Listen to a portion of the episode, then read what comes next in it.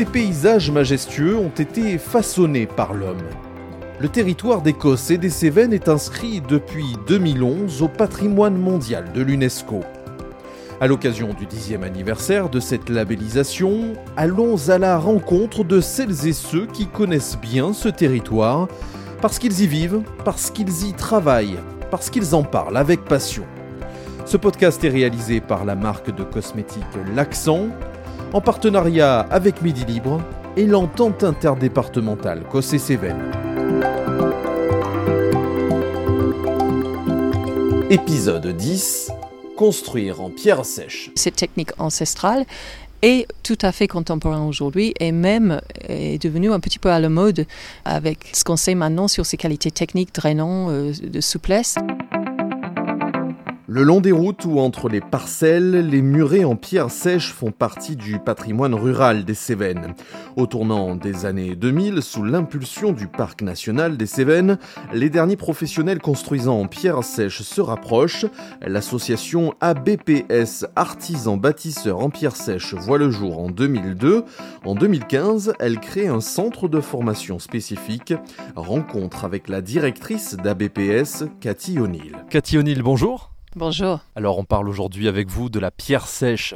C'est un matériau très spécifique, mais de quoi parle-t-on? Bon, la pierre sèche, c'est les pierres naturelles qu'on trouve partout euh, dans l'Écosse et les Cévennes. C'est une multitude de, types de pierres différentes. Mais la pierre sèche est un mode constructif, en fait. C'est une façon de construire des ouvrages avec la pierre naturelle, mais en n'utilisant aucun lien. Donc il n'y a pas de ciment, il n'y a pas de chaux, il n'y a pas de terre. C'est un agencement des pierres entre elles, une organisation qui fait qu'on construit des murs poids euh, pour soutenir la terre, des murs de soutènement donc, ou des murs de clôture et euh, d'autres ouvrages qui peuvent être des clés, des fours à pain, euh, des bergeries parfois, des ouvrages notamment à utilisation agricole. C'est une technique qui est utilisée partout dans le monde où l'homme avait besoin de modeler son territoire euh, pour survivre en fait. Et on le trouve aussi bien en Chine, en, Inde, beaucoup dans le bassin méditerranéen, en Grèce, en Turquie, euh, en Chypre, en Italie, en Espagne, bien sûr en France, en Grande-Bretagne aussi, en Irlande, euh, en Australie. C'est partout où il y avait la pierre, pas très loin sous les pieds en fait. Partout dans le monde où il y avait la pierre, on a modelé le terrain avec la pierre sèche qu'est-ce qui fait finalement que quand on pense aux Cos et aux Cévennes, euh, on, pense aussi à ces constructions, à ces euh, agencements en pierre sèche? Alors c'est vrai que le Cos et les Cévennes sont un territoire très marqué par la pierre sèche, de façon un peu différente selon les endroits. Les vallées cévenoles sont très escarpées et avec euh, des grands épisodes cévenols qu'on connaît bien, depuis le temps immémorial, en fait, on a utilisé la pierre sèche pour soutenir la terre, pour arrêter l'érosion et pour contrôler l'eau, pour pouvoir cultiver. Donc ça, c'est vraiment les terrasses euh, qui sont emblématiques des Cévennes. Et sur les côtes, aussi, on a lié à l'agropastoralisme sur les zones calcaires beaucoup, beaucoup de murets, euh, d'ouvrages en pierre sèche pour euh, contenir des animaux, pour protéger contre le vent aussi certains endroits. C'est vraiment emblématique de ce territoire-là. Alors, on peut tous s'essayer à faire des constructions en pierre sèche, mais à mon avis, il vaut mieux euh, passer par de la formation, et c'est un peu la vocation de, ce lieu, euh, là où nous sommes aujourd'hui, euh, dans les Cévennes. Oui, là aujourd'hui on est à l'Espinasse, donc c'est plusieurs choses sur ce site. C'est une école de la pierre sèche, la première école professionnelle de la pierre sèche en France en fait, et une école qui attire de l'attention de l'Italie, de l'Espagne, avec qui on travaille en partenariat, la Belgique, le Luxembourg. On forme des gens de France et de partout. On forme à plusieurs niveaux. On fait beaucoup de formations d'initiation, soit pour tout public, les autres constructeurs, soit aussi pour les artisans ou les agents techniques ou les agriculteurs, les gens qui ont besoin de la pierre sèche dans leur métier. Et c'est vrai qu'avec peu de temps, on peut avoir une base en pierre sèche. Et si on veut que ça soit son métier, il faut se former plus longtemps et, aller vers la qualification. On a deux niveaux de qualification, ouvrier professionnel en pierre sèche et compagnon professionnel en pierre sèche. Donc euh, ça, c'est les qualifications qu'ABPS a, a menées au niveau national. En 2010 et en 2014 pour garantir un peu les compétences sur le marché et pour faire une sorte que le marché se développe. Et donc ça, c'est un, gage de, qualité euh, de, de, la formation, en tout cas euh, de ceux qui passent par cette formation ici? Mais en fait, le fait de se qualifier pour ceux qui en veulent en faire leur métier, c'est une façon dans laquelle on peut redonner confiance aux donneurs d'ordre public et privé de cette technique qui était un petit peu oubliée après les guerres et avec les bâtons qui est venu euh, prendre le marché partout pour bâtir plus vite. Et on a oublié en fait comment on travaille vraiment la pierre sèche. Donc c'est une façon aujourd'hui à donner confiance. Euh, nous on travaille aussi beaucoup sur la recherche avec les grandes écoles de génie civil euh, qui travaillent sur le soutènement routier notamment. À Espinasse ici on a une plateforme de recherche qu'ils utilisent ponctuellement pour leurs tests sur le comportement de la pierre sèche et pour comparer avec d'autres modes constructifs.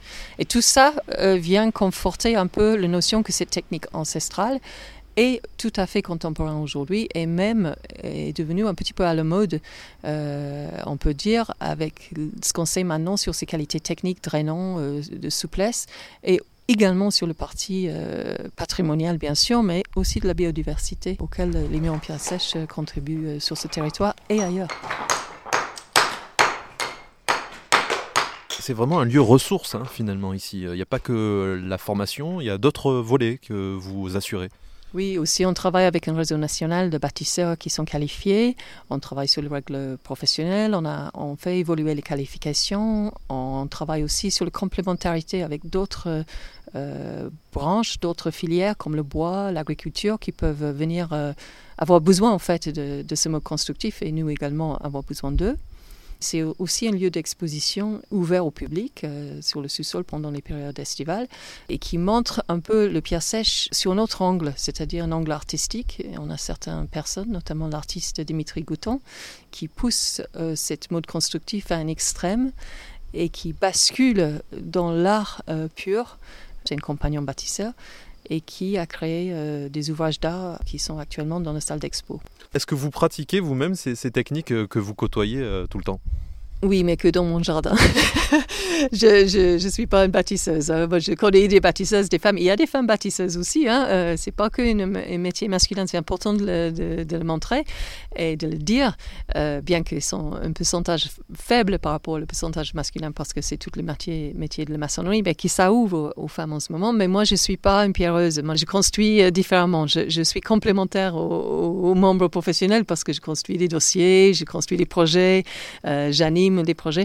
Mais pour moi, c'est chapeau bas à ces personnes, ces bâtisseurs et bâtisseuses, parce qu'ils et elles font un métier extraordinaire. Et, et c'est, mais c'est pas le mien. et justement, quelle qualité il faut? Vous, les voyez passer, ces, ces, stagiaires? Vous voyez un petit peu euh, quelle est leur force de caractère, leurs envies, leur, euh, leur profil, j'allais dire? Oui, évidemment, il n'y a pas un profil type, hein, parce que c'est des personnes qui viennent de tout euh, aspect sociaux, tout âge, tout endroit. Mais je peux dire qu'ils sont tous attirés fortement par la matière, par la construction. Ce sont des personnes de, souvent de fort caractère.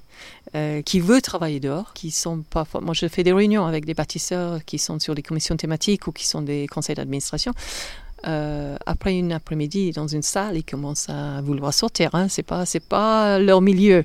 C'est une activité physique quand même exigeante sur le plan euh, mental aussi, ce qu'on dit pas assez, et même artistique, créatif. Euh, c'est vraiment le sens de l'artisan.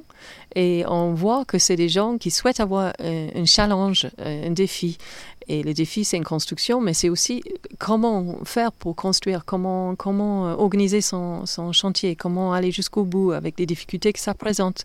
Et c'est des gens qui sont très, très créatifs. Alors, prochain épisode de ce podcast, nous parlerons de l'élevage et plus précisément de la transhumance. Qu'est-ce que ça vous inspire, Cathy O'Neill Mais voilà, on est assis dehors, pour ceux qui ne voient pas, à côté d'une calade qui monte sur une draille.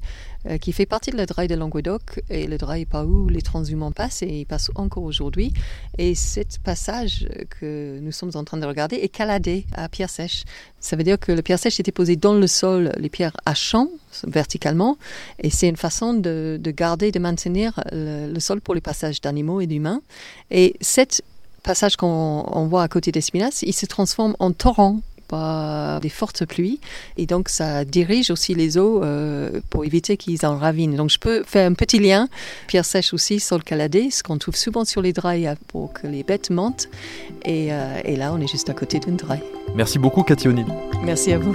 Et merci à vous d'avoir suivi cet épisode. À très bientôt pour mettre à nouveau l'accent sur l'Écosse et les Cévennes.